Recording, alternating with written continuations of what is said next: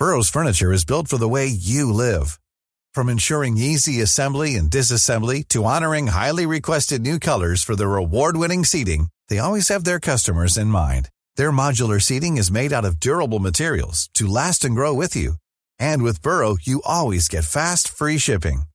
Get up to 60% off during Burrow's Memorial Day sale at burrow.com slash ACAST. That's burrow.com slash ACAST. burrow.com slash ACAST.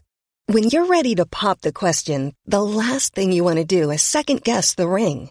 At Bluenile.com, you can design a one-of-a-kind ring with the ease and convenience of shopping online. Choose your diamond and setting. When you find the one, you'll get it delivered right to your door. Go to Bluenile.com and use promo code LISTEN to get $50 off your purchase of $500 or more. That's code LISTEN at Bluenile.com for $50 off your purchase. Bluenile.com code LISTEN. Planning for your next trip? Elevate your travel style with Quince. Quince has all the jet-setting essentials you'll want for your next getaway, like European linen, premium luggage options, buttery soft Italian leather bags, and so much more. And it's all priced at 50 to 80% less than similar brands. Plus, Quince only works with factories that use safe and ethical manufacturing practices. Pack your bags with high-quality essentials you'll be wearing for vacations to come with Quince. Go to quince.com slash trip for free shipping and 365-day returns. Peut-être qu'il faut se poser des questions plus tôt, tu vois, plus en amont et se dire, attends, en fait, qu'est-ce que tu aimerais bien faire? Bienvenue sur Nouvelle École, le podcast pour sortir des sentiers battus où je vais à la rencontre des passionnés qui choisissent d'écrire leur histoire. La mauvaise solution, c'est de glisser de l'alimentaire dans ton boulot de passion. J'ai besoin de croire que personne va venir, sinon c'est c'est super paralysant. Mais l'idée que des gens que je connaisse puissent le voir, ça me, j'étais mortifiée en fait. Eh bien, bonjour Pénélope Bagieux. Bonjour. Merci beaucoup de venir sur Nouvelle École. Ben non, mais merci de m'inviter. Je suis hyper content de t'accueillir parce que j'aime vraiment bien tout ce que tu as fait. Et euh, j'ai découvert, en fait, moi, j'ai découvert tard, j'ai découvert avec Culotté, que j'ai offert à ma petite sœur, du coup. Très bien. Et euh, que j'ai offert d'ailleurs aussi à ma cousine à Noël. J'ai offert à- Génial. Après, j'avais plus d'argent. Alors, après, j'ai fait comme dans tes BD, j'ai offert des dessins, des trucs, des colliers de nouilles et tout. Et, euh, et notamment, j'ai j'ai aussi adoré, mais alors vraiment adoré parce que j'ai découvert sur le tard. euh, euh, j'ai oublié le titre. Ma vie est tout à fait. C'est ton premier bouquin. Ma vie est tout à fait. ah, Ouais. adapté de ton blog. Ouais. Comment c'est quoi le titre Ma vie est tout à fait fascinante. Ouais, j'ai trouvé ça génial. J'étais super, merci, euh. J'étais super euh, touché en fait par ce bouquin. Ça m'a vraiment fait marrer et tout quoi. Je, je me suis dit c'est marrant, c'est son premier, mais euh, Ouais, c'est cool. ça m'a fait. Je l'ai lu euh, d'une traite. Bah, super. Et, et donc voilà, donc je suis très content de te recevoir sur Nouvelle École. Donc Pénélope Bagieux, je, te, je rappelle un peu qui tu es. T'es, alors sur Wikipédia, ils mettent illustratrice et dessinatrice de BD. J'étais là, mais c'est pas un peu pareil? Ah non, pas du tout. Ah. Non. Illustratrice, euh, c'est bien qu'on en parle, un bon, un bon point important. Quand tu es illustrateur, tu illustres un truc, genre un article, une couverture, de, tu vois. Tu fais un dessin par rapport à quelque chose qu'on t'a donné, on t'a demandé de faire. Quand tu es dessinateur de BD, tu racontes une histoire en BD en fait. C'est pas du tout le même métier. D'accord. Moi, par exemple, je fais plus du tout d'illustration. Je suis pas illustratrice. Ok, donc dessinatrice, en fait, ça veut- c'est la personne qui fait tout quoi. Bah, c'est-à-dire qu'au lieu de l'appliquer à quelque chose, genre euh, ah j'ai fait une illustration pour euh, une campagne de pub, tu te dis ah j'ai dessiné une BD en fait. Donc ça veut pas forcément dire que tu l'as écrite, mais ça veut dire C'est un peu que comme si c'était réel au cinéma? c'est un peu comme si t'étais réel au cinéma, ouais. Voilà. Ok. Ben voilà, donc je suis très content de savoir ça. Donc t'es, tu en fait t'es dessinatrice de BD maintenant et euh, ça fait depuis dire bah, 10 ans en fait que tu sors des BD. Tu avais créé un blog qui s'appelait Pénélope Jolicoeur euh, sur lequel tu partageais tes petites histoires qui ensuite sont entrées dans ce bouquin Mhm. qui était euh, Ma vie est tout à fait fascinante, Mhm. Ok. Et ensuite tu as sorti euh, tout un tas de BD, notamment euh, Joséphine qui a été adaptée en film, dont tu as fait trois tomes. Il y en a un que j'ai lu là récemment qui s'appelle, j'oublie toujours les titres, c'est vraiment une catastrophe.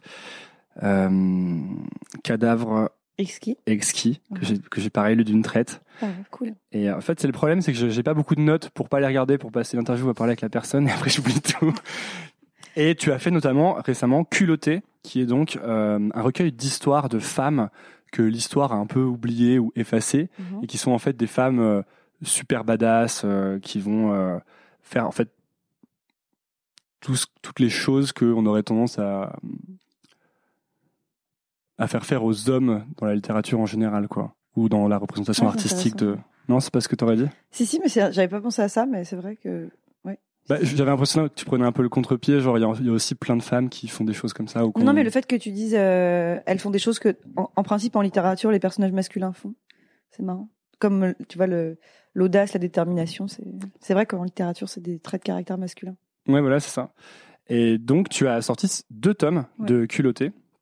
Et là, ça va faire euh, une, donc, d'une dizaine d'années que tu, tu dessines. Et en fait, la, la première question que, que je voulais te poser, parce que euh, je regardais toute ton œuvre et le fait que je trouve que tu arrives assez bien à te renouveler, à changer de sujet. Tu vois, j'ai pas l'impression que tu t'es encore enfermé dans un, dans un style ou quoi que ce soit.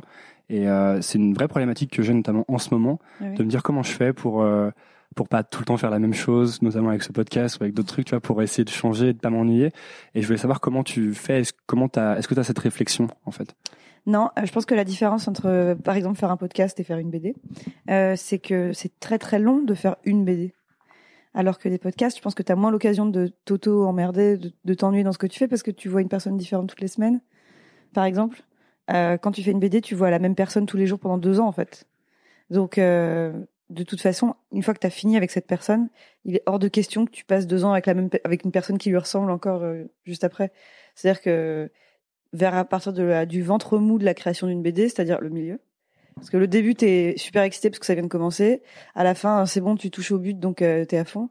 Mais le milieu, c'est vraiment la traversée du désert. Et en général, à partir de ce moment-là, tu commences à avoir très très très envie de ton truc d'après, qui va être super différent.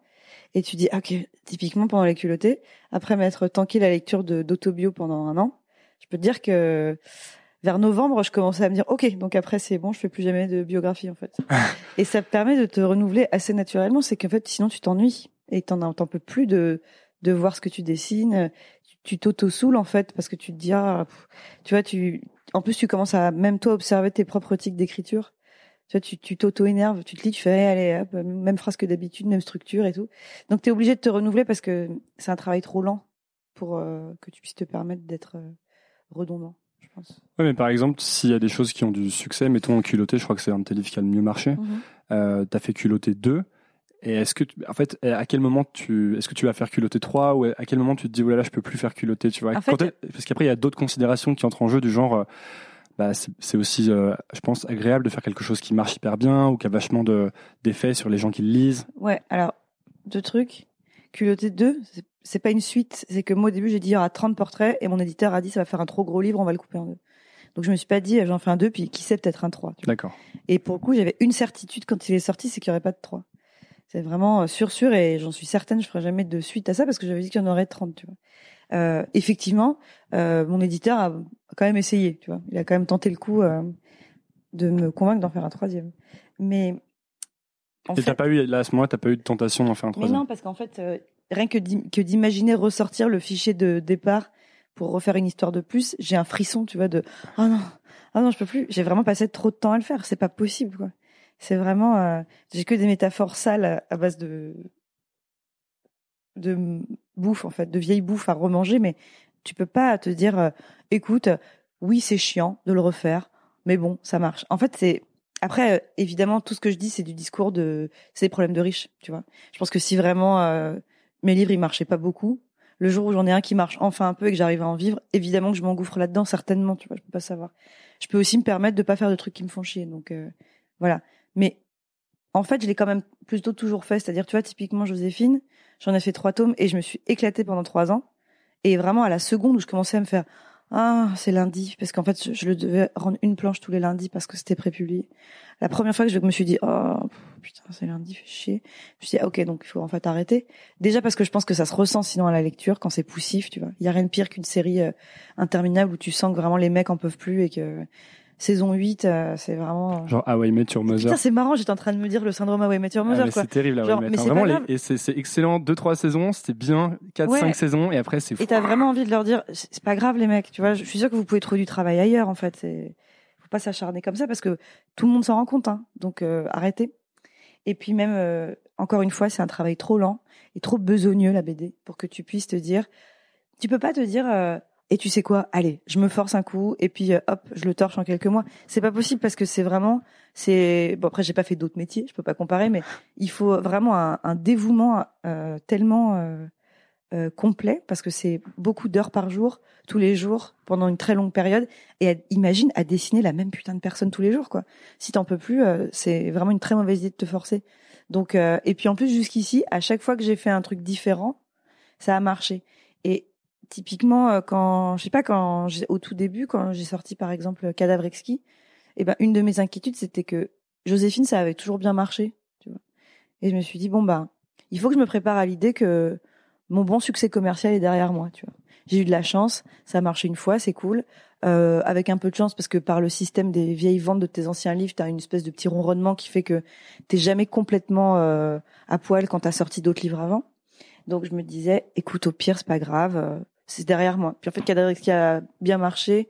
Et puis maintenant, donc après dix bouquins, ben, je me dis, euh, il faut pas te dire euh, qu'en tentant un nouveau truc, euh, euh, tu prends le risque que ça marche moins bien parce que en fait, a priori, la tendance naturelle des choses, c'est que plus de gens te connaissent. Donc il y a quand même de grandes chances que dans le tas, il y en a mathématiquement un plus grand nombre qui aime bien ce que tu fais après. Ouais, il y a un auteur américain que j'aime bien, donc je, je crois que c'est Ryan Holiday, qui dit euh, la meilleure manière de faire marcher ton bouquin que t'as sorti, c'est de sortir un autre bouquin ensuite, Ouais, parce en que fait. ça va ramener des nouveaux fans Ouais, qui c'est vont. ça. Quand tu es dans une dynamique un peu euh, saine comme ça et un peu vivante de produire régulièrement, ça veut pas dire tous les ans, tu vois. Moi, je suis hyper admirative des gens qui font un livre par an, mais de te d'être toujours dans une espèce de ouais de dark où tu continues à faire des choses qui t'emmerdent pas. Je pense que tu peux pas complètement te planter. Après, euh, bah maintenant, je me dis ouais bon de toute façon mon livre qui aura le mieux marché de ma vie, c'est les culottés, tu vois. Je pourrais jamais reproduire ça. Ah ouais. Mais tu serais, t'aurais été prête au moment où t'as arrêté Joséphine à ce que finalement plus rien ne marche autant et que tu continues à, à dessiner quand même. T'aurais jamais eu la tentation de refaire un truc, un Joséphine 4 par exemple? Eh ben, tu sais, vraiment très honnêtement, non. Peut-être que du coup, si mon projet d'après avait pas marché, je me serais posé des questions pour celui d'encore après, mais je pense qu'il aurait quand même été différent. C'est que j'ai vraiment, en fait, je m'ennuie hyper vite, euh, mais pas que dans le boulot, dans, tout. Et, et du coup, euh, ouais, je pense que vraiment ça me fatiguerait. Et puis, euh, c'est difficile de, de te forcer en BD quand même, je trouve. Dans ces cas-là, je pense que j'aurais carrément refait des boulots de commande à côté, tu vois, pour euh, me changer les idées pendant quelques années, plutôt que de me dire bon bah écoute, à la limite, fais une BD où tu sais qu'au moins euh, Hmm. t'auras un bon avaloir et puis euh, tu vois. Là, ça te prend combien de temps de faire une BD en général? Bah ça dépend. Enfin, ça dépend de la taille du projet, j'imagine. Ça dépend en fait surtout dans quel euh, euh, euh, contexte j'ai décidé de la faire dès le début, c'est-à-dire quand c'est des trucs prépubliés, c'était le cas de Joséphine, c'est le cas des culottés, ça va hyper vite parce que quoi qu'il arrive, je dois rendre une planche par euh, semaine, voire une histoire entière par semaine avec les culottés. Donc la contrainte a un côté positif pour la Ah, mais moi, il y a que productivité. ça qui marche avec moi. Ah ouais? Ah ouais. Sinon, euh, bah sinon là, tu vois, typiquement, ça fait un an qu'il faut que je commence une page, quoi. Donc, euh, il y a que ça qui ja- T'as jamais rien publié euh, sans avoir de deadline vraiment euh, Alors, il y a un truc particulier, c'est que en général, sur mes contrats, euh, il y a pas de date parce que ça m'angoisse. Donc, euh, Donc tu demandes spécifiquement à ce qu'il n'y ait pas de. ce en fait, ait pas ça m'oppresse parce que une date pour moi, ça veut forcément dire que je vais la rater, que je vais jamais y arriver, et que du coup, ça va être une déception pour tout le monde et que ça va me réveiller la nuit, etc. Donc, euh, il faut qu'on fasse semblant qu'il n'y a pas de date. Il y en a une qui est tacite, tu vois, mais et euh, il y a un truc aussi, c'est que de toute façon, euh, encore une fois, je sais pas comment ça se passe dans les autres boulots, mais en BD, même si on te met une deadline. Et ben si le jour de la deadline la BD n'existe pas, qu'est-ce que tu veux qu'on fasse? On va pas te virer, tu sais, on va pas te virer ou te, te- t'arracher les planches de- du cœur, tu vois. Donc euh, de toute façon, tout le monde est désolé si tu dépasses ta deadline, mais on peut pas y faire grand chose. Donc, euh, je trouve que ça sert que à te, à te presser. Mais euh, donc, quand j'en ai pas, bah, si, si, je finis par la faire, mais bien plus lentement. Par exemple, avant les culottés, j'ai fait une BD qui s'appelle California Dreaming. J'ai mis un peu plus de deux ans à la faire. C'est pour celle-là que t'es parti à New York plus ou moins ou C'est pendant celle-là, mais c'est pas celle-là. pour celle-là. d'accord. C'était pas forcément lié, mais euh, j'ai mis deux ans et quelques parce que j'ai fait comme d'hab. J'ai passé un an euh, de de gestation à me dire putain il faut que je m'y mette, il faut que je m'y mette et à en parler à tout le monde comme si c'était déjà en route. Genre ouais, ben là je suis sur un gros gros truc. euh. Est-ce qu'il faut en parler aux gens justement? Parce que j'ai l'impression que quand je veux créer un projet d'envergure et Mhm. que j'en parle, moi j'ai tendance pareil, enfin je sais pas si c'est pareil, mais j'ai tendance en tout cas à beaucoup en parler aux gens, à dire alors je vais faire un film là, Ouais, laisse tomber, c'est l'histoire est géniale, etc. Et après j'ai l'impression que plus j'en parle, plus ça se dilue, ouais, comme si je l'avais déjà fait, tu vois. Et que le moment où je dois vraiment commencer à le faire, je suis là, bon en fait j'ai plus envie de le faire. ouais carrément. Euh, non, en fait, il y a, c'est- pour moi c'est un double problème, c'est que si tu en parles trop, euh, tu crées une attente de la part des gens autour de toi, et en fait surtout ça fait ça, ça, ça fait un truc qui est vraiment euh, humiliant pour toi, c'est que en janvier, tu as commencé à parler aux gens d'un truc que tu avais envie de commencer à faire. Et quand tu les revois en août et qu'ils te disent euh, et toi tu bosses sur quoi? Et tu penses que tu leur en as pas encore parlé? Et tu dis bah là je suis sur un projet de, de ton truc qui a donc pas du tout avancé depuis janvier. les gens te font ah mais du coup c'est enfin c'est le même truc que la dernière fois et moi c'est à chaque fois c'est vraiment une gifle tu vois de me dire putain ça fait déjà un an que j'en parle il faut vraiment que je m'y mette quoi. Donc euh, et aussi euh, je suis assez d'accord avec toi sur le truc de diluer. C'est surtout que de toute façon quand un projet est trop petit et trop jeune et encore un peu mou euh, si tu le l'exposes à trop de regards et trop de retours de gens, on va te le tuer quoi. Même pas de manière malveillante, mais il est pas prêt à être raconté 40 fois et à passer au, au retour des gens qui peuvent être juste parfois, tu vois, un petit regard un peu genre ah ouais tiens, tu vois. et ah, c'est c'est très violent en fait. Donc euh, je trouve que de toute façon en, en très en amont comme ça, c'est pas forcément utile à part pour te motiver d'en parler aux gens. Après moi ce que je fais c'est l'annoncer de manière professionnelle euh, un peu publique, tu vois. Genre typiquement quand tu fais des interviews pour la promo d'un livre, t'es sûr que la dernière question de toutes les interviews c'est toujours bon et puis bah du coup sur quoi vous travaillez en ce moment, c'est quoi la suite, tu vois Et à chaque fois c'est le moment où tu dis bon bah vas-y je vais me mettre la pression toute seule comme une conne, mais je vais le dire et du coup ce, à partir du moment où je l'ai dit, il existe. En T'es obligé de le faire parce que publiquement tu l'as annoncé. Parce que tu l'as dit, t'as dit bah très bien, et eh ben voilà, je le dis. Donc là j'ai commencé à faire tel truc et à partir du moment où tu l'as dit, c'est showtime, t'as appuyé sur play, il faut le faire quoi. Donc euh, c'est moi, ça marche bien parce que j'ai besoin vraiment de toujours me foutre un coup de pied au cul, soit en me calant des, des, des délais débiles de prépublication, genre huit pages par semaine pendant un an, ce que j'ai fait là. Mais du coup, mon éditeur, il en pouvait plus de joie parce que j'ai quand même fait deux bouquins en un an, ce qui est jamais arrivé. Alors pourquoi faut que tu mettes des, des délais aussi euh, aussi difficiles? Aussi débiles? Oh, Eh ben, je sais pas. Mais en fait, euh, c'est intéressant parce que je, te, je désolé, je t'interromps parce que j'ai jamais été aussi productif que depuis que je fais un épisode par semaine. Alors que, je, enfin, je pense qu'en fait, euh, j'ai l'impression que tu t'adaptes un peu au rythme que tu te mets, tu vois. Mais que si j'en faisais moins, euh, je sais pas, j'ai l'impression d'être assez euh, que, si j'en faisais moins, j'en ferais moins. Enfin, je sais pas comment t'expliquer, mais tu vois. Eh ben, tu sais, peut-être, j'ai peut-être un début d'explication pour ça. Euh, je pense que c'est parce que t'as vraiment, tu t'es vraiment entièrement dans ta tête dévoué à ça. C'est-à-dire que tu te dis, c'est vraiment mon année. Euh, ou genre si on te dit tu fais quoi en ce moment, tu dis pas bah écoute pas mal de trucs. Non, t'as un truc en fait, tu fais que ça. Et évidemment quand tu fais un podcast par semaine ou une histoire par semaine, bah c'est évident que tu fais rien d'autre. Enfin je me doute que ça te prend un temps fou. moi j'ai un problème, c'est que j'essaie toujours de faire d'autres trucs à côté. Euh, j'arrive, mais euh, je fais quand même principalement ça, ouais. ouais mais 80% quoi. Je sais pas si t'as déjà entendu parler de la métaphore des cailloux euh, pour les les gens qui sont un peu multitâches et qui s'éparpillent comme ça. Euh, t'as plein de choses à faire dans la vie euh, de plein de projets, mais ils font pas tous la même taille, tu vois. T'as des gros, t'as des gros cailloux, t'as des gros blocs, t'as euh, du gravier, et puis t'as du sable, tu vois. Et ça sert à rien d'essayer de tout faire en même temps. tu pourras pas tout faire rentrer dans ton verre. Il faut d'abord que tu places tes gros cailloux, tes gros cailloux. Après, tu lâches ton gravier, puis il va venir se mettre là où il y a de la place. Et à la toute fin, si tu mets du sable, il va combler les interstices. Donc, en fait, ton podcast, c'est ton gros caillou. Et le reste, tu t'en fous, ça trouvera toujours sa place. Ça va être, euh, t'as une heure à, attendre quelqu'un euh, dans un café, tu fais ton dernier truc, etc. Donc, euh, en fait, il faut pas non plus prendre tous les projets de manière égale comme ça. Il faut visualiser ce qui est ton la priorité. Ta priorité et qui est pas forcément le truc le plus le plus satisfaisant en fait. Tu vois, qui est pas le truc le plus gratifiant, mais le truc où tu sais qu'en fait ça te demande un vrai investissement de temps, par exemple, ou, ou de mental aussi. Ouais, voilà, merci. Je suis désolée, je cherche mes mots. Je me rends compte que depuis tout à l'heure, j'ai 200 mots de vocabulaire, donc euh, je, je, fais une petite. Euh, je, je, me trouve pas excellent non plus sur mes phrases, donc oui. J'ai dormi 4 heures, donc j'ai un vocabulaire d'ado. Il me manque la moitié des mots. mais bref, tu vois ce que je veux dire, t'as compris. je vois ce que tu veux dire. As jamais, toi, tu coûtes, c'est quoi Est-ce qu'il y a des choses que tu as envie de faire à côté, comme moi, quand je te parle de Enfin, c'est que t'as des petits cailloux, toi, justement? Mais ouais, et en fait, euh, bon, moi, j'ai, j'ai, en fait, j'ai plutôt des, tonnes de, petits cailloux, de gravillons, de, j'ai tellement de trucs. et en fait, ça me, je fais des listes tout le temps. Donc, euh, c'est une façon de pas, pas de me dire que ça y est, c'est fait, mais en fait, à partir du moment où je l'ai sorti de ma tête, tu sais, c'est vraiment la pensive, quoi. À partir du moment où je me dis, ok, c'est bon, maintenant c'est, c'est déjà écrit quelque part. Ça veut dire que au pire, je peux me permettre d'archiver et de faire de la place dans ma tête et de plus être préoccupé par ça. Parce que sinon dans ma tête je vais me dire en même temps j'ai un livre à finir et j'ai une machine à lancer tu vois. C'est qu'en fait il y a pas de hiérarchie dans mes dans les trucs que je dois faire. Et du coup c'est très vite trop. Et du coup tu fais des listes tous les jours mais ah ouais du tout. Mais bien sûr de trucs à faire avant midi et ça par exemple ce matin tu as fait une liste alors, j'ai pas vraiment eu le loisir de faire des listes parce que ce matin, je me suis surtout réveillée en speed et j'ai couru parce que mais sinon, ouais, je fais des, dès que je sens que ça commence à être trop et que ça, m'angoisse, euh, je fais une liste et c'est vraiment, c'est très apaisant. C'est que je me dis, au moins, je vais rien oublier. Tu vois, parce que je, je me dis, euh, sinon il y a forcément, à la dernière minute, je vais me rappeler que ah bah merde, c'était le dernier jour pour les impôts, tu vois. Donc ça me rassure vachement de me dire, il peut plus rien arriver d'horrible parce que c'est noté. Et la satisfaction impôts, là. d'effacer des choses, euh, c'est plus. oh, oh, pourquoi tu me dis ça? Non, je sais pas, je, je, justement, je sais pas. Ça m'a mis un affreux doute. Attendons la fin de Ouais. l'interview pour vérifier si tu veux bien pour pas être complètement stressé. Ouais, La satisfaction Euh, d'avoir. euh, À chaque fois que j'enlève un truc de cette liste, Ouais. mais j'ai un picotement de joie, tu vois. C'est qu'en fait, ça, c'est hyper scolaire et hyper enfantin, c'est de me dire, voilà. Et à la fin, il y aura plus rien sur ma liste. Et ça veut dire que je serai, que je serai bien. Donc, euh, les listes me rassurent, comme euh, plein de gens, je pense.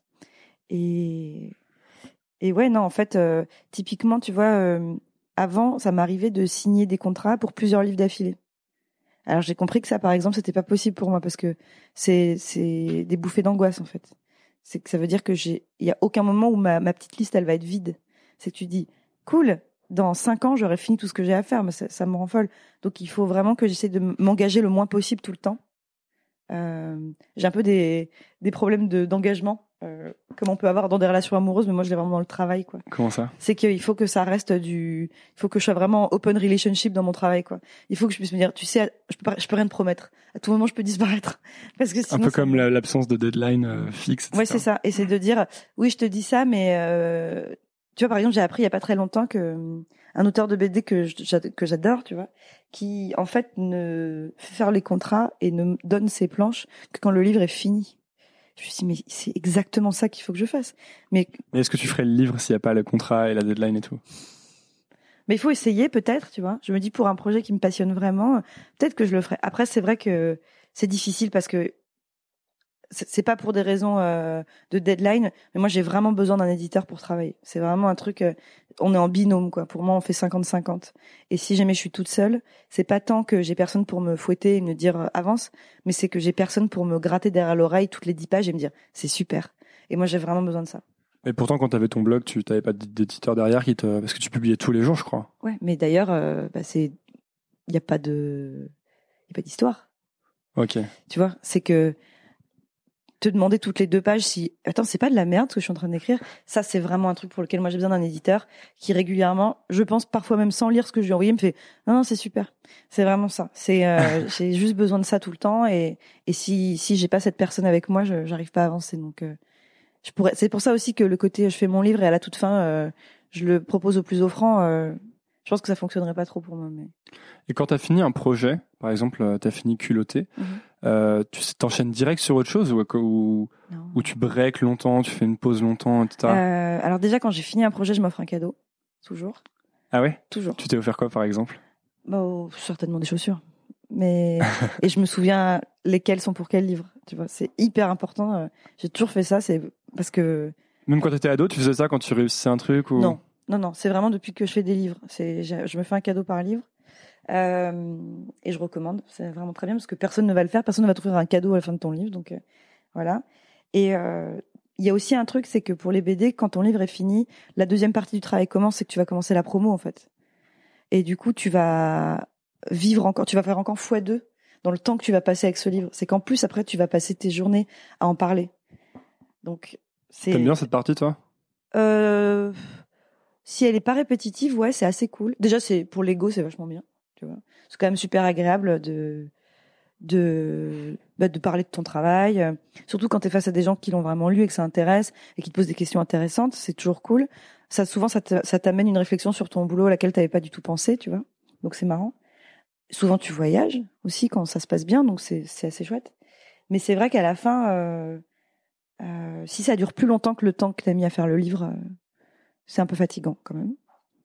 Et puis si jamais tu es déjà dans la suite, si tu es déjà en train de, bouillonner de l'envie de ton truc d'après, c'est hyper énervant. Tu as envie de dire aux, gens, mais je m'en fous, moi j'ai plus envie de parler de ce truc-là. C'est, je l'ai fini il y a un an en fait. On peut parler de mon nouveau truc. Et puis, euh, mais bon, ça, ça, c'est quand même assez satisfaisant. Et puis encore une fois, euh, comme ce que je disais tout à l'heure, avec le fait de choisir que les projets qui te plaisent, ça reste que des problèmes de riches.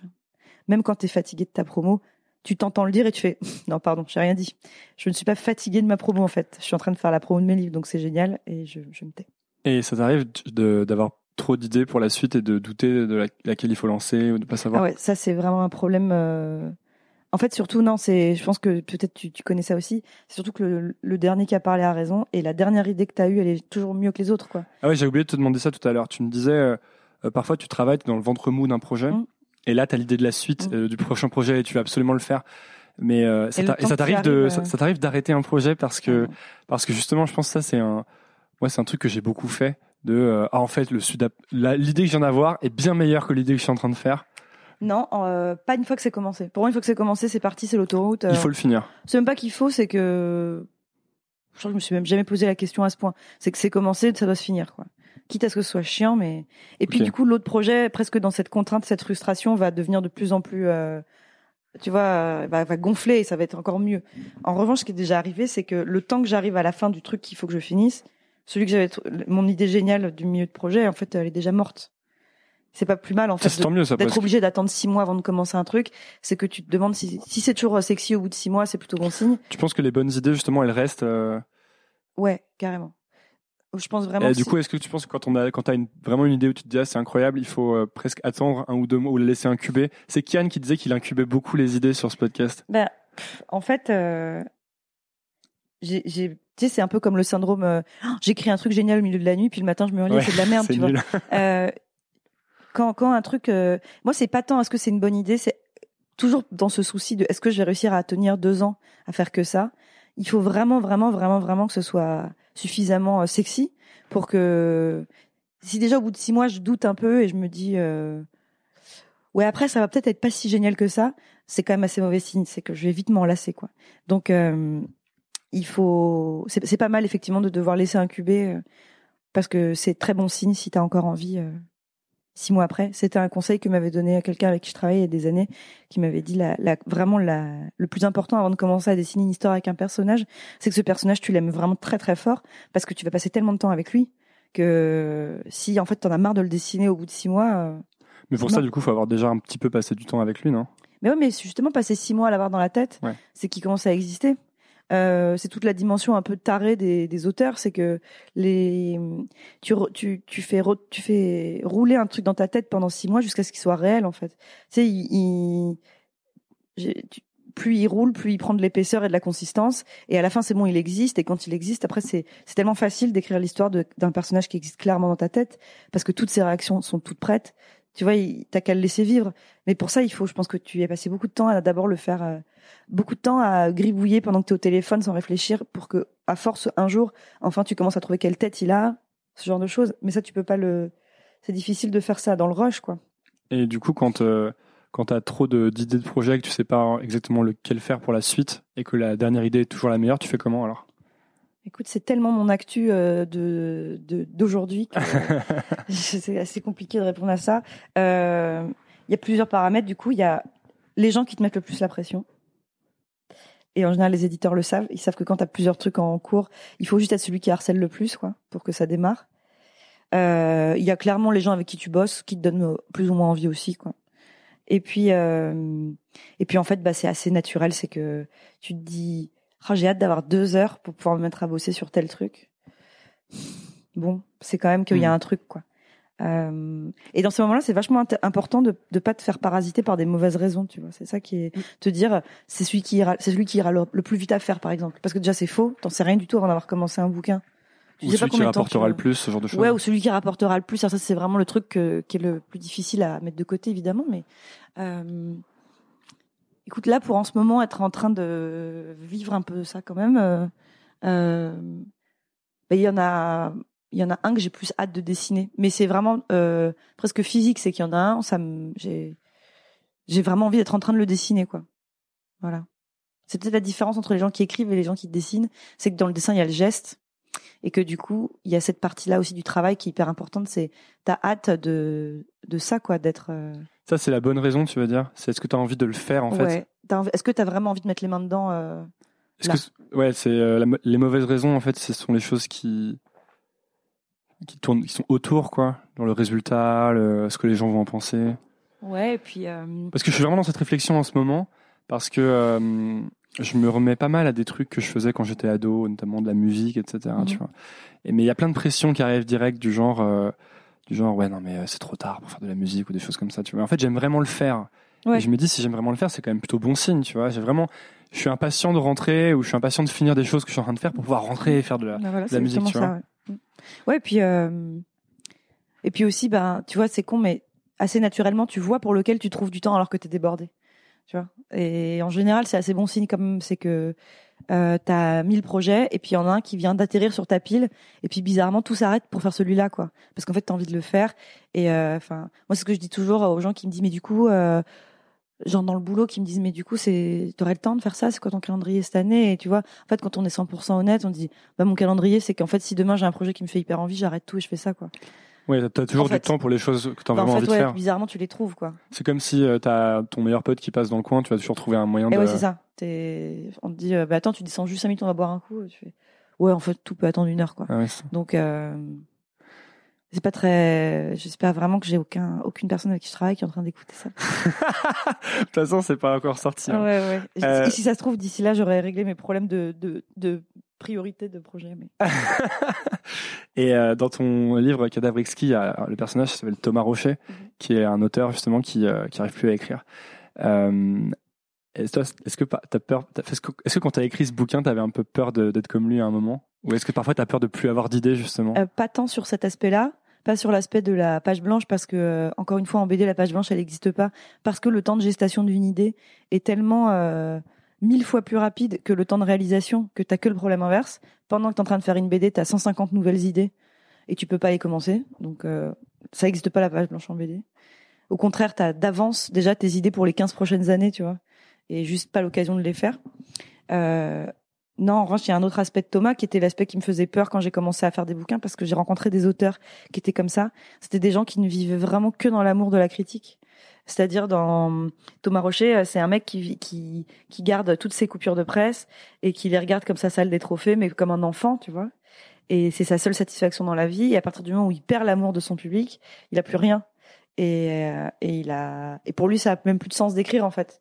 C'est qu'il a, il est tellement accro à ça que, et c'est parce que j'avais commencé à rencontrer des auteurs qui, qui étaient un peu des auteurs à succès et qui avaient, par exemple, euh, leur, euh, leur femme qui, leur- qui leur interdisait de lire les, critiques de leurs livres parce que ça pouvait potentiellement les plonger en catatonie pendant, pendant des semaines, tu vois. Une mauvaise critique, c'était la mort et, euh, et même si les livres continuaient à se vendre et qu'ils avaient des lecteurs qui aimaient ce qu'ils faisaient, le fait qu'ils aient eu de la mauvaise presse, ça les tuait, quoi. Et je trouvais ça assez terrifiant. Et tu, Comment tu fais toi pour euh, tu gères comment ça, les critiques? Euh, alors j'ai la chance de de faire un, un, un- une forme de d'expression, enfin un média qui est pas suffisamment grand public pour que tu de la mauvaise critique. C'est-à-dire un mauvais film, on peut se permettre de passer deux pages dans un journal à dire que c'est de la merde. Une BD, si les gens aiment pas, ils en parlent pas en fait. C'est quand même un truc assez euh, undercover la BD. Les gens globalement s'en foutent un peu, donc euh, t'es pas exposé à la au rageux en BD. C'est pas comme la musique ou la télé ou le ciné. Euh, T'as que des bonnes surprises. C'est-à-dire si on parle de ton livre, c'est génial en fait. Donc voilà. Euh, après, euh, Tu vois, tu vas pas creuser les reviews Amazon pour voir qui a dit du mal de ton alors livre. ou- je je lis jamais ça, jamais, jamais, jamais, jamais. Vraiment. Depuis que je l'ai fait au tout début et parfois j'ai lu des trucs qui étaient, en fait, qui étaient même pas des critiques du livre, tu vois, qui étaient vraiment des trucs. euh, Mais de la même manière que je préfère vraiment, je donne toujours plus de crédit à une critique qu'on me fait en face qu'à une critique que je lis. Tu vois, c'est que Les gens osent dire, osent dire la vérité en face? Ah ouais, ouais, carrément. Ou même, euh, tu vois, j'en sais rien, un journaliste qui a pas aimé mon livre, c'est ok, euh, mais je, je suis contente qu'on en parle, tu vois, Mm. qu'on, j'ai pas de, je, je suis moins, euh, je trouve ça, ça, ça, ça a moins d'impact sur moi, quelque chose qu'on m'envoie comme ça par écrit, que quelque chose qu'on me dit en face. Et puis, et puis non, globalement, les, pff, ouais, encore une fois, je pense que c'est parce que c'est de la BD, mais les gens passent rarement beaucoup de temps et d'énergie à critiquer une BD, quoi. Tu vois, ils s'en foutent plutôt. Et à la limite, euh, c'est bien ça le pire qu'on puisse faire à ton livre, c'est ne pas en parler. Donc, euh, donc non. euh, après, ça m'est arrivé, ouais, de prendre vraiment des espèces de fireball de rage de gens, mais qui sont pas sur mon boulot en fait. C'est c'est vraiment sur des trucs soit humains, soit tu vois des trucs un peu sexistes, des trucs comme ça. Enfin, les mêmes genres de choses que gèrent tous les gens qui sont sur Internet, je pense. Tu vois. When you're ready to pop the question, the last thing you want to do is second guess the ring. At Bluenile.com, you can design a one of a kind ring with the ease and convenience of shopping online. Choose your diamond and setting. When you find the one, you'll get it delivered right to your door. Go to Bluenile.com and use promo code LISTEN to get $50 off your purchase of $500 or more. That's code LISTEN at Bluenile.com for $50 off your purchase. Bluenile.com code LISTEN. Millions of people have lost weight with personalized plans from Noom, like Evan, who can't stand salads and still lost 50 pounds. Salads, generally, for most people, are the easy button, right? For me, that wasn't an option. I never really was a salad guy. That's just not who I am. But Noom worked for me. Get your personalized plan today at Noom.com. Real Noom user compensated to provide their story. In four weeks, the typical Noom user can expect to lose one to two pounds per week. Individual results may vary. Tu dois recevoir pas mal de, ou tu dois avoir pas mal de personnes en tout cas qui, aimeraient bien faire euh, comme toi, ou euh, s'inspirer de ce que tu as fait pour devenir euh, dessinatrice de BD ou dessinateur de BD, ce genre de choses. Et est-ce que tu crois que si tu recommençais là maintenant en 2018, tu, enfin faire un blog par exemple où tu partages ton un truc Mhm. quotidiennement, je crois que c'est toujours une bonne, parce que c'est quelque chose qui toi t'a beaucoup aidé, non? Alors, je pense que j'ai plus du tout de, je suis plus du tout dans le game euh, d'internet et que je saurais pas du tout quoi conseiller à des gens qui veulent euh, aujourd'hui montrer leur boulot sur internet. Si tu veux, je me suis quand même mis dans Instagram il y a six mois pour te donner une idée d'à peu près de mon niveau de à quel point je suis update euh, là-dedans. Donc, euh, il y a dix ans, c'était super d'avoir un blog, c'était parfait. Aujourd'hui, je saurais pas quoi te dire. En revanche, bah, de toute façon, montrer son boulot, c'est toujours bien, quoi. C'est sûr. Euh, mais je pense qu'il faut, il faut trouver la plateforme, si ce mot se dit encore, euh, qui soit celle qui ait le meilleur ratio euh, visibilité et en même temps innocence. C'est-à-dire, euh, à partir du moment où les blogs BD se sont un peu spécialisés dans le montrer son travail pour trouver un éditeur et faire un livre derrière, moi j'ai trouvé que ça avait un petit peu perdu en qualité, même si ça sonne un peu vieille conne de dire ça, mais euh, et d'ailleurs, euh, ça s'est senti parce qu'il y en a beaucoup qui se sont arrêtés en fait. C'est que c'est pas pas un fuel suffisant pour tous les jours produire en fait. Te dire euh, ouais mais c'est cool parce que ça me fait une vitrine. Je pense que c'est un truc qui te tient six mois, mais au bout de six mois ça te rend dingue.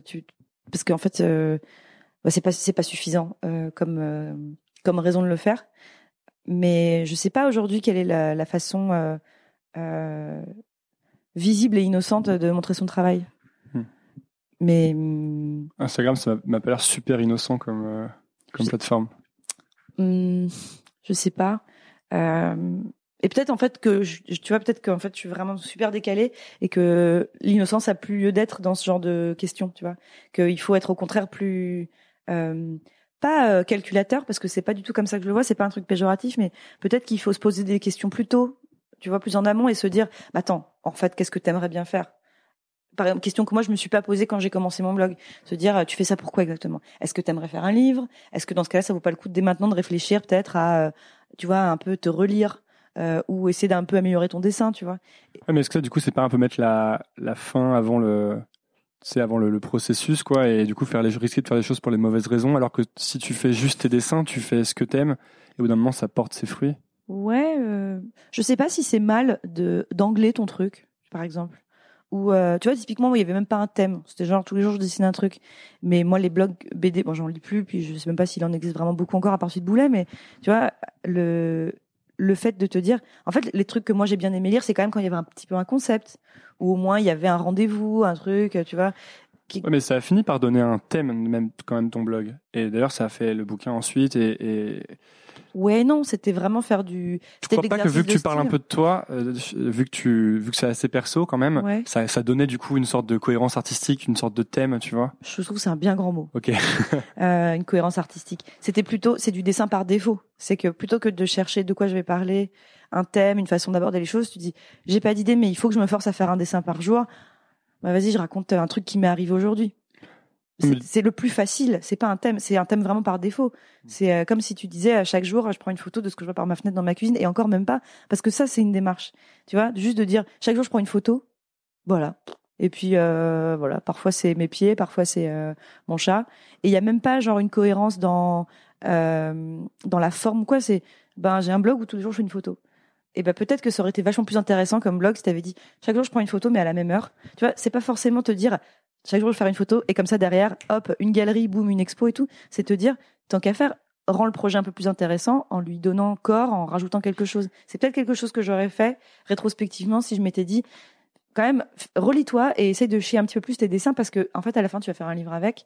Et pour le coup, les pages, elles resteront toujours comme ça toute la vie et tu verras toujours les dessins que tu as torchés en deux minutes quand tu verras ce livre.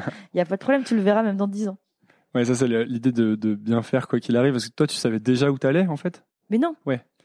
Donc, Ouais, euh, mais peut-être que du coup, si tu t'étais dit euh, et un angle et un, tu vois, fais un truc un peu plus poussé, peut-être que tu l'aurais pas fait ou peut-être qu'il y aurait des jours où tu aurais pas dessiné justement. ouais, Tu ouais. vois, c'est peut-être parce que parfois t'as, euh, par exemple, si, euh, si quelqu'un écoute ça et se dit euh, ah là là, bah, du coup, je peux pas faire, tu vois, je peux pas dessiner ou faire un projet si j'ai pas un angle. Parfois, tu sais, c'est difficile de trouver un, un concept Oui, oui. quoi. Non, mais Bah, par exemple, moi, moi, là, euh, je prends toujours cet exemple hein, parce que je fais ce podcast, mais au bout de plusieurs mois, j'ai un peu l'impression d'avoir trouvé de quoi ça parle, tu vois. Ouais. Mais au début, j'étais juste là, je disais, les gens me disaient, mais alors c'est quoi le fil conducteur entre les gens que t'interviews? Je suis là, Pff, aucune idée, quoi. Vraiment, qui veut bien, enfin, qui veut bien passer sur mon podcast et interviewer, tu vois. Non, mais en fait, t'as sûrement raison. Peut-être que si je m'étais dit, euh, euh, ou même si j'avais trouvé un vrai titre, tu vois, enfin, peut-être qu'en fait, ça aurait pas tellement été moins bien ou moins euh, lu, mais peut-être que moi, j'aurais pas tenu, en fait. C'est que je me serais dit, putain, c'est un boulot, en fait. Ouais, et puis tu te serais pas ennuyé du coup, parce que tu me dis que tu t'ennuies assez vite. Le côté, euh, du coup, bah, t'as plus le droit de ne faire que ça, tu vois. Peut-être que le lendemain, t'avais envie de faire un truc qui n'avait rien à voir. Non, mais ce qui est sûr, c'est que à ce moment-là, et de, de l'âge que j'avais et où j'en étais dans le travail, etc., c'était absolument parfait pour moi. C'était vraiment l'alignement des planètes parfait, ce format-là. C'était euh, c'était très très bien parce que ça m'a obligé à dessiner pour euh, pas le travail. Euh, T'étais encore, t'étais dans la pub à ce moment-là? je venais de commencer à travailler. viens de commencer. T'avais donc- quoi, 25 ans euh, Euh, 20 25 ans, ouais. Et donc je commençais à comprendre aussi ce qu'allait être vraiment euh, mon travail, tu vois, et qu'en fait, bah, tu je sortais d'école d'art, donc euh, c'est quand même une petite désillusion de commencer à travailler quand tu sors d'une école d'art. Et Pourquoi Parce que tu penses que tu vas être artiste direct tu et- penses que tu vas être artiste, tout simplement. Et non, surtout, tu penses que tu vas créer des choses euh, qui te font envie et plaisir, et que ton avis va avoir une importance. Et euh, il y a un million de satisfactions dans le fait de travailler dans le dessin, mais vraiment le fait d'avoir un avis et, et, ça n'existe pas. hein. Donc euh, voilà, c'est quand même assez déceptif. Mais c'est très satisfaisant sur plein d'autres points, mais vraiment pas en termes de, de créativité. Et du coup, c'était hyper important d'avoir euh, ce micro truc à moi à côté. Donc c'était vraiment salvateur à ce moment-là. Et puis ça m'a aussi, euh, mine de rien, appris que j'aimais bien dessiner, enfin j'aimais bien raconter des histoires parce que je lisais même pas de BD, tu vois. Donc c'était, une- moi c'était aussi une façon de me dire, en fait c'est vraiment marrant de faire ça. Je suis vraiment contente quand je le fais. Euh, Ouais, de te rassurer sur le fait que t'aimais ça ou de. mais de le découvrir, de franchement, découvrir. tu vois, de me dire, euh, c'est des trucs que j'avais toujours fait, c'était avoir euh, des, des, faire des petites, euh, des dessins, enfin, en gros, avoir un journal, mais en dessin, j'ai toujours fait depuis que je suis petite. Mais me dire, en fait, euh, ça vaut le coup de sortir de son, son, sa- son petit espace et de le montrer. Et vraiment, c'est, j'ai vraiment appris avec ce blog beaucoup. C'était super. C'était, c'était pas juste un espace d'expression, c'était un, vraiment un labo personnel hyper bien et c'est pour ça je trouve, faut pas du tout te dire, euh, faut pas avoir de, un regard euh, condescendant sur euh, sur ce que tu faisais il y a dix ans. Enfin, tu vois, il faut pas te dire Ah, quand je revois ce que je faisais à l'époque, je me dis ok, bah quand même il y avait du boulot. Ouais, je me dis bah bien sûr euh, maintenant quand je le regarde, je me dis que c'est dessiné avec le cul et que et que quand même ça allait pas chercher loin et tout, mais c'était exactement ce qu'il me fallait à ce moment-là et j'ai tellement appris en le faisant que voilà. Et le fait que, est-ce que quand tu l'as fait, tu justement, tu te disais, euh, j'espère qu'il va y avoir des gens qui vont le lire, j'espère qu'il va y avoir des lecteurs, ou est-ce que tu t'en foutais Alors complètement au très très honnêtement, au début, euh, il y avait pas de lecteur et c'était le, enfin pas le but, mais par exemple, je, je je voulais pas dire aux gens que je connaissais que j'avais un blog.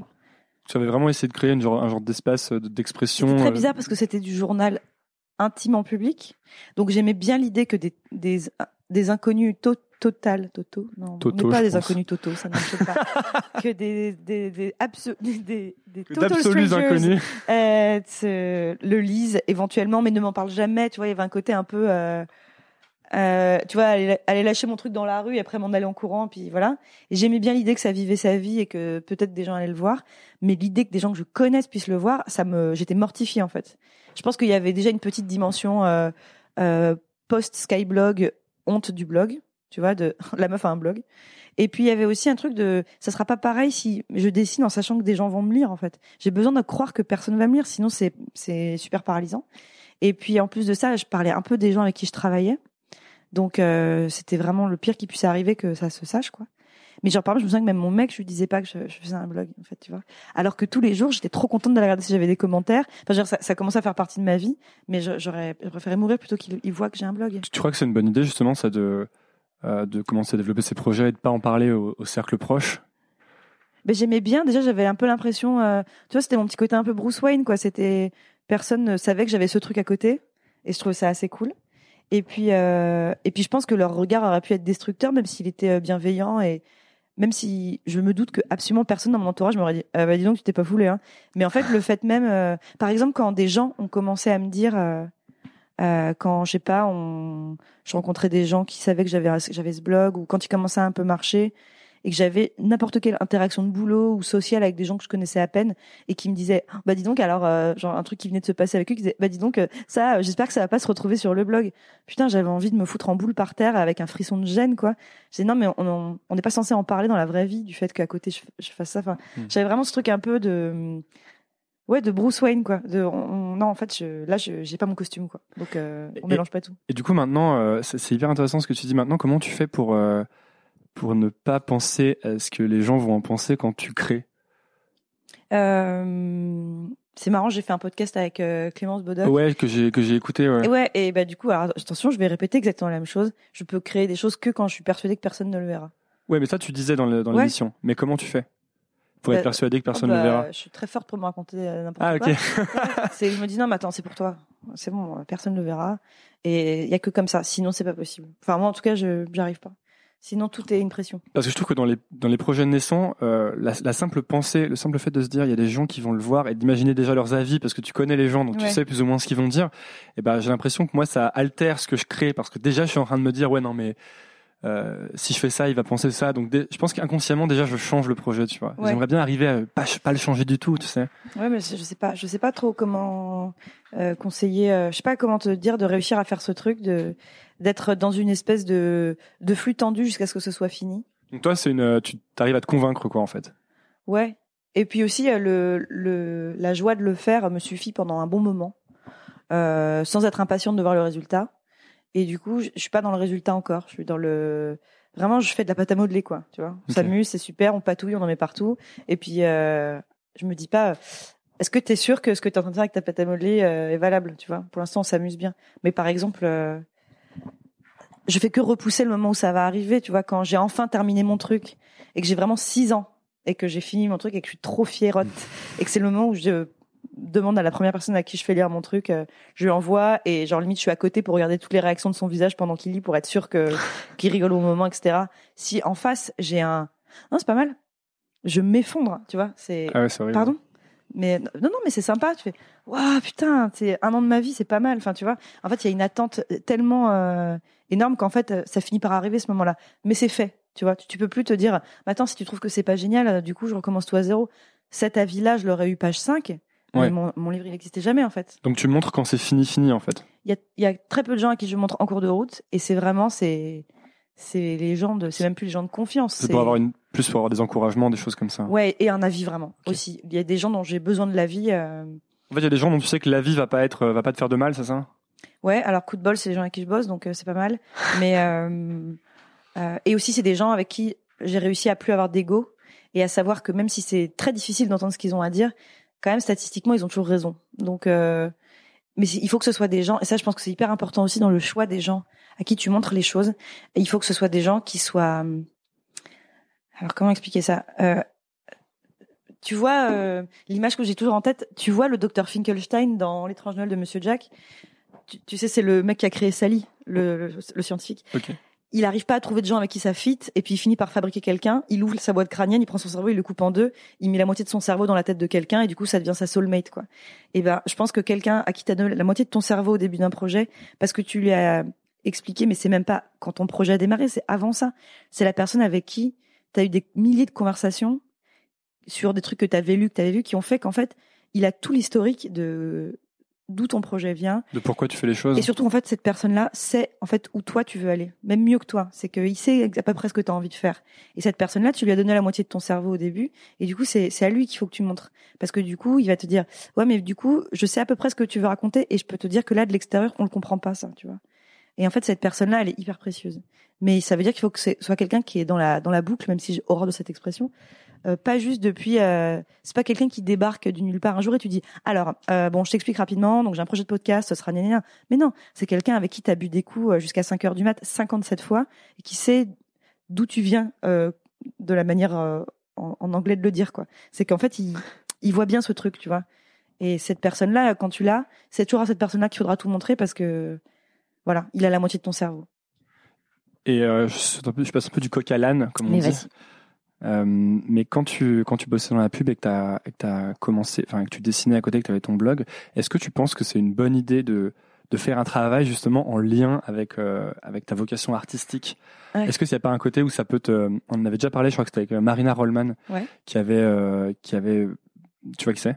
Alors en fait, je, je n'ai pas vu son spectacle, mais trois personnes m'ont dit que c'était tellement drôle et qu'il fallait absolument okay. que je vois ce qu'elle fait. Moi, tu vois, tu vois ce qu'elle fait en tout cas. Et du coup, c'est elle avait un, elle, avait un travail, elle écrivait du contenu en fait. Ouais. Euh, et du coup, à côté, elle a arrêté d'écrire parce que euh, parce qu'elle n'arrivait plus à écrire quoi. Quand elle rentrait chez elle le soir, elle avait pas envie d'écrire des blagues, de faire des, de, tu vois. En fait, le moment où elle a arrêté ça, elle a, je crois qu'elle allait bosser dans un dans un food truck, un truc qui vendait des burgers. Elle s'est remise à écrire. Ouais. Est-ce que ton boulot alimentaire doit être lié à ton, ouais, à ton boulot c'est ça. de Parce qu'en même temps, la, la, la, je pense que l'intuition de départ, c'est bah oui, euh, je veux écrire, donc je vais faire un boulot où j'écris toute la journée, comme ça je deviendrai meilleur. Et en plus, à côté, je serai meilleur pour faire mon art, tu vois.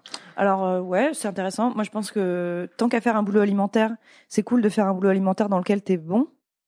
Euh, et bah, quand ça repose sur une forme d'artisanat comme le dessin, euh, je vais pas dire qui peut le plus peut le moins, mais si jamais euh, t'essayes de dessiner des, des, des histoires et des choses comme ça, c'est qu'a priori tu dois être pas trop trop mauvais pour dessiner un baril de soupe. Donc euh... ouais, mais dans l'autre sens, si tu passais les journées à tes journées à dessiner des barils de soupe en te disant j'aime pas dessiner des barils de soupe, ça me saoule par exemple, ouais. est-ce que tu aurais encore la motivation le soir de dessiner euh, tes histoires? Alors non.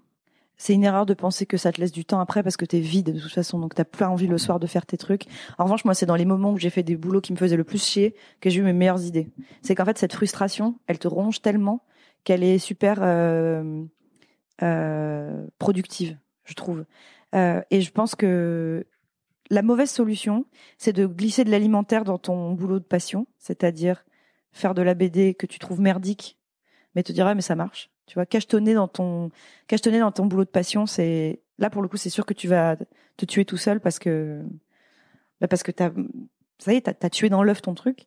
C'est pas mal. Moi, je pense que le bon compromis, c'est de trouver la version euh, euh, boulot euh, supportable, de voire plus que supportable en plus, mais mais qui quand même reste au moins soit le même geste, soit le même. Tu vois, je me dis si mes BD marchaient plus du tout. Euh, je pense que je préférerais vraiment vraiment redessiner des choses que je trouve pas pas extraordinaires, euh, voire euh, qui qui sont un peu à l'encontre de certaines de mes opinions, euh, plutôt que de me dire euh, que je retourne à. Alors, je peux pas comparer ça à un boulot qui est physiquement pénible comme bosser dans un food truck, mais tu vois ce que je veux dire? En fait, je préfère quand même être pas trop trop loin, au moins du geste que j'aime faire, euh, qui est toujours, qui me rend quand même toujours un petit peu heureuse quand même, tu vois? C'est quand même, c'est quand même toujours cool de dessiner. Mais, et j'imagine que c'est quand même toujours cool d'écrire, mais peut-être que je me trompe. Est-ce que tu penses en plus que le, la pratique de, du dessin, notamment dans la pub, ça t'a fait beaucoup progresser pour ensuite? Ou est-ce que ça, ça t'a servi quand même? Ça m'a servi et desservi parce que ça m'a servi évidemment parce que de toute façon dessiner 10 heures par jour, le dessin c'est que de la gym. Plus tu dessines, mieux tu dessines. Il y a vraiment aucun mystère et moins tu dessines, euh, moins tu dessines bien. Donc voilà, c'est sûr que c'est. Ça se perd si t'arrêtes de dessiner? Est-ce que parfois tu t'arrêtes ah, de dessiner une semaine et tu. Quand tu reviens de vacances, tu dessines mal. Tu dessines mal pendant le même temps que le temps où t'es parti. Et donc il faut remettre la faut, machine faut en marche. Rechauffer et puis tu t'énerves seul, tu fais ah mais putain putain et tu dessines et chaque trait est moche. Et puis en fait et à l'inverse quand t'es en bouclage donc que tu, tu chauffes à fond que tu dessines jusqu'à minuit tous les jours ça va vite. C'est tellement simple ta main elle est elle t'obéit parfaitement tout est c'est génial quoi. T'as vraiment un tu t'es mis une sorte de est-ce que t'as une routine de genre tu te est-ce que tu dessines tous les jours ou tu bah je dessine tous les jours de toute façon euh, oui Ouais, pour pas oublier, par exemple. Si jamais à chaque fois ça te reprend plusieurs jours de revenir à ton niveau, non mais euh, du coup, il doit y avoir un côté bah, tu merde, vois, j'ai là- pas dessiné Là, aujourd'hui. j'ai vraiment fait beaucoup de promos depuis un an, donc euh, je fais de la promo plus que je travaille vraiment.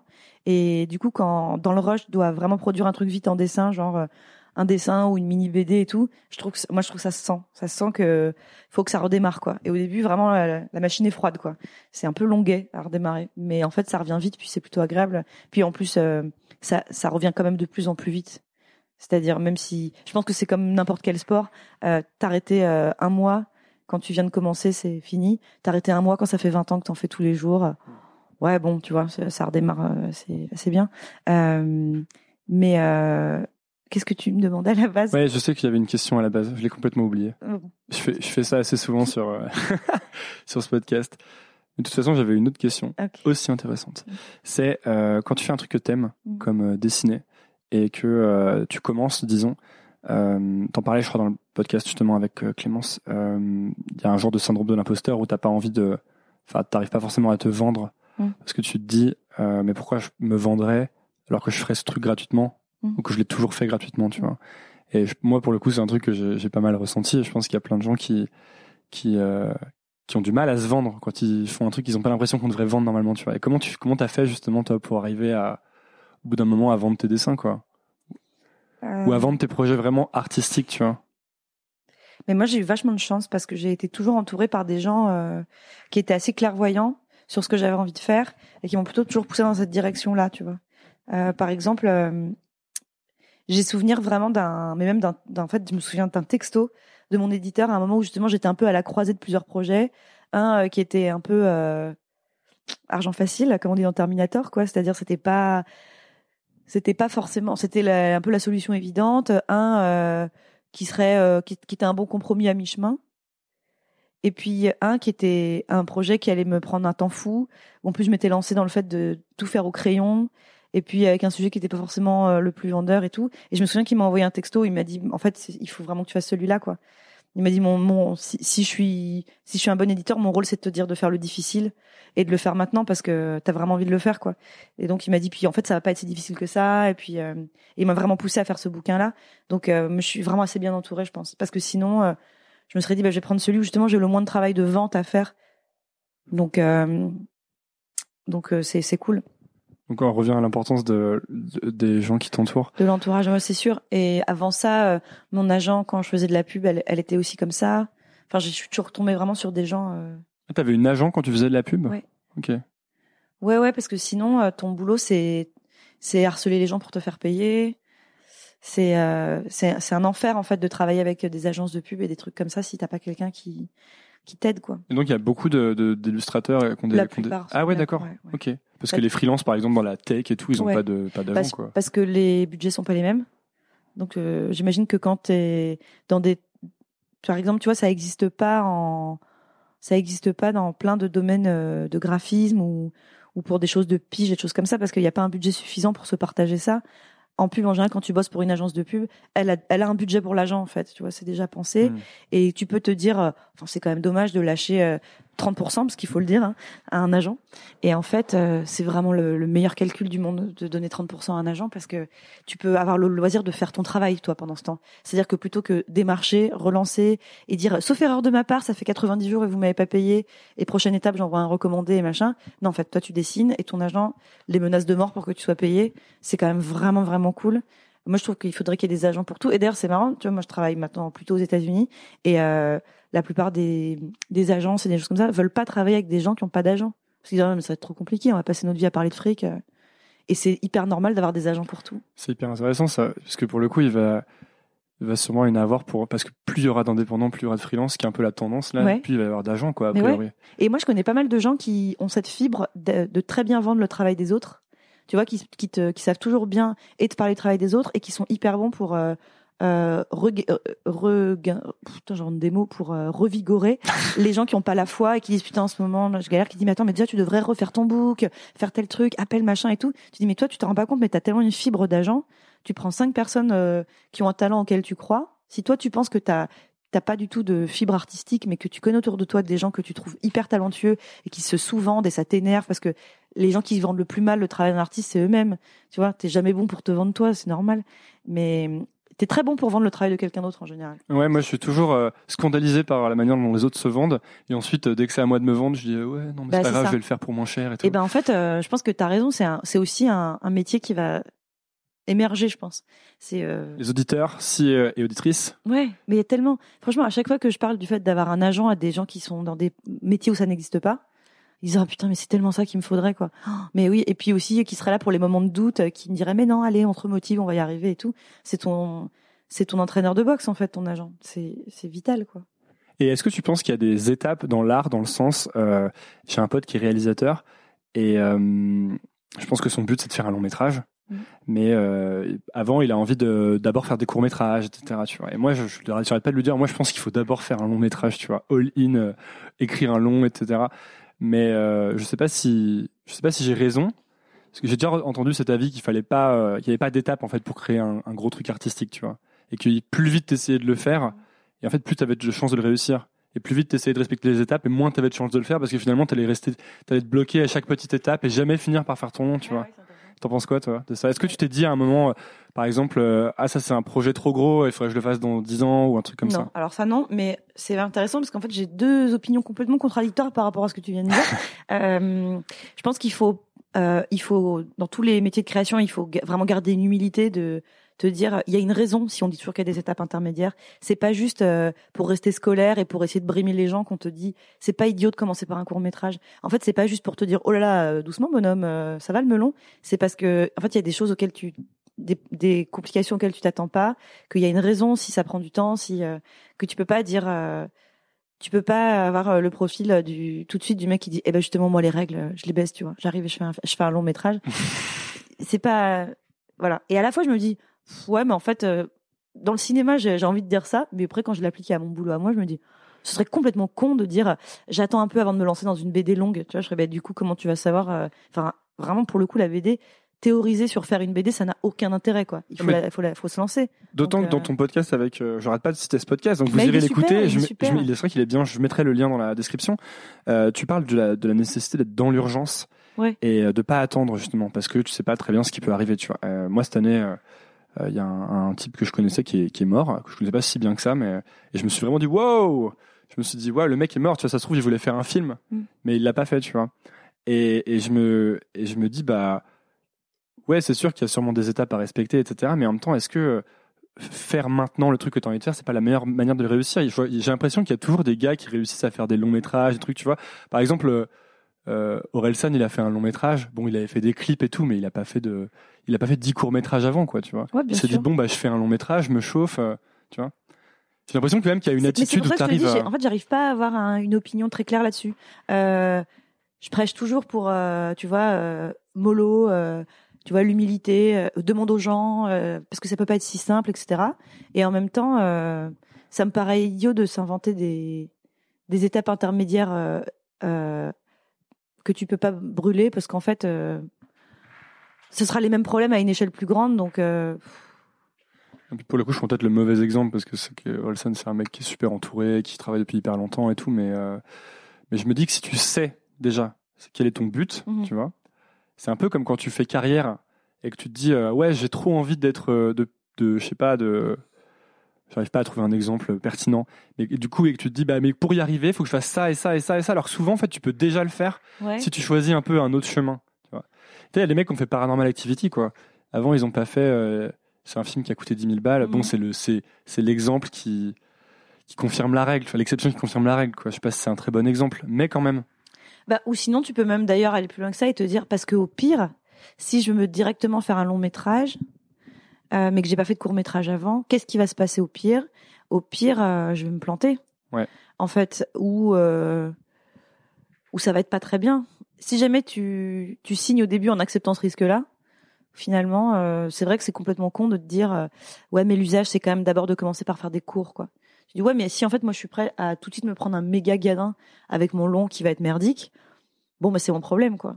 Après euh, c'est un exemple particulier le cinéma parce que tu fous vraiment beaucoup de gens dans la merde si tu fais un, voilà le si tu fais un film qui marche pas. Mais, mais, à la pas limite- forcément parce que tu peux si faire jamais, euh, euh, si jamais t'as écoute si jamais t'as réussi à ce que 200 personnes aient envie d'y aller avec toi quand même, alors qu'ils savent que t'as pas fait de cours avant, c'est peut-être bon signe alors c'est soit bon signe, soit c'est pas ton problème. Enfin, tu vois aussi, c'est que tu te dis les mecs, je vous ai pas forcé non plus, donc euh, j'essaye de, de rapprocher ça de la BD. Euh, quel risque tu peux prendre en te lançant dans une BD longue? Au pire, tu vas pas la finir. Au pire, elle va pas se vendre. Ouais, mais bon, c'est ton problème. Tu vois, t'avais.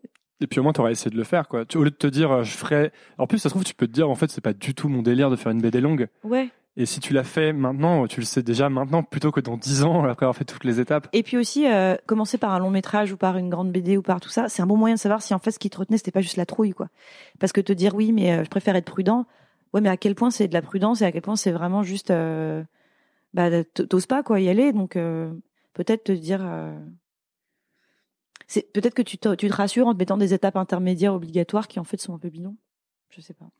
Ouais, moi je dis ça que dans le sens si tu, si tu es persuadé de savoir exactement où tu vas, tu vois. Ouais.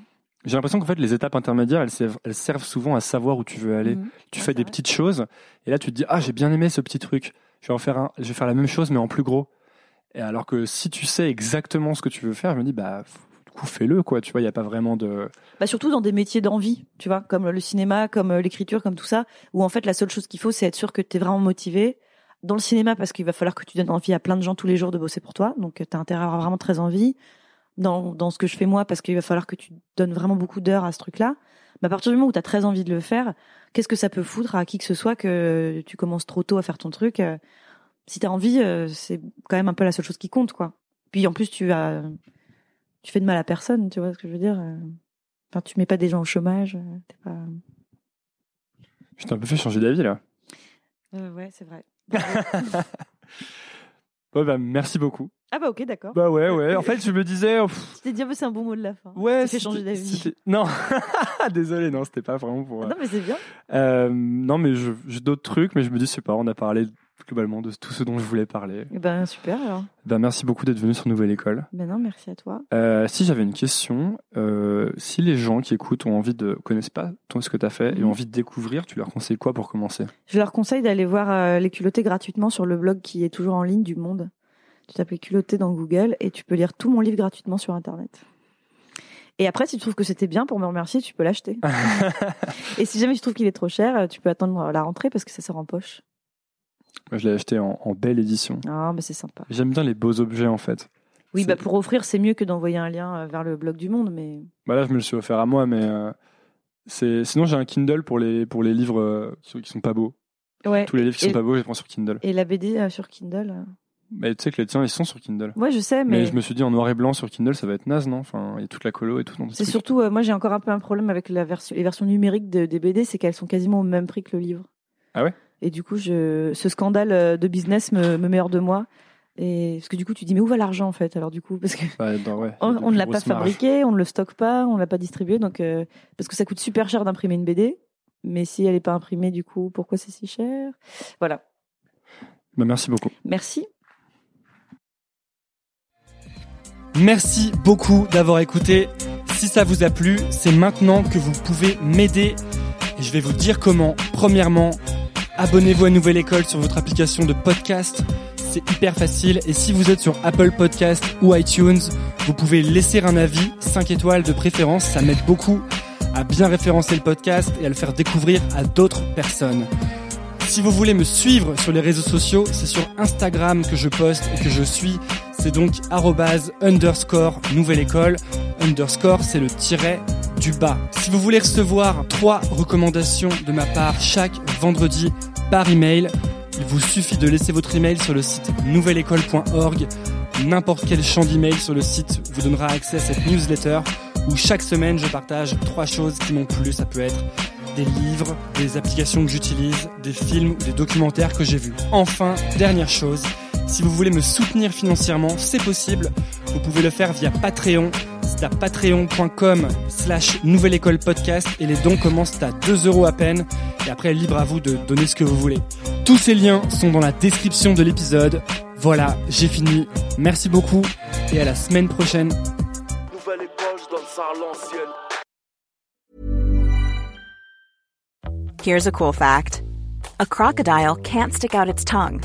Another cool fact you can get short term health insurance for a month or just under a year in some states. United Healthcare short term insurance plans are designed for people who are between jobs, coming off their parents' plan, or turning a side hustle into a full time gig. Underwritten by Golden Rule Insurance Company, they offer flexible, budget friendly coverage with access to a nationwide network of doctors and hospitals. Get more cool facts about United Healthcare short term plans at uh1.com. Even when we're on a budget, we still deserve nice things. Quince is a place to scoop up stunning high-end goods for 50 to 80% less than similar brands. They have buttery soft cashmere sweaters starting at $50, luxurious Italian leather bags, and so much more. Plus, Quince only works with factories that use safe, ethical, and responsible manufacturing. Get the high-end goods you'll love without the high price tag with Quince. Go to quince.com slash style for free shipping and 365-day returns. Hey, it's Paige DeSorbo from Giggly Squad. High quality fashion without the price tag. Say hello to Quince. I'm snagging high-end essentials like cozy cashmere sweaters, sleek leather jackets, fine jewelry, and so much more. With Quince being 50 to 80% less than similar brands. And they partner with factories that prioritize safe, ethical, and responsible manufacturing. I love that. Luxury quality within reach. Go to quince.com slash style to get free shipping and 365 day returns on your next order. Quince.com slash style.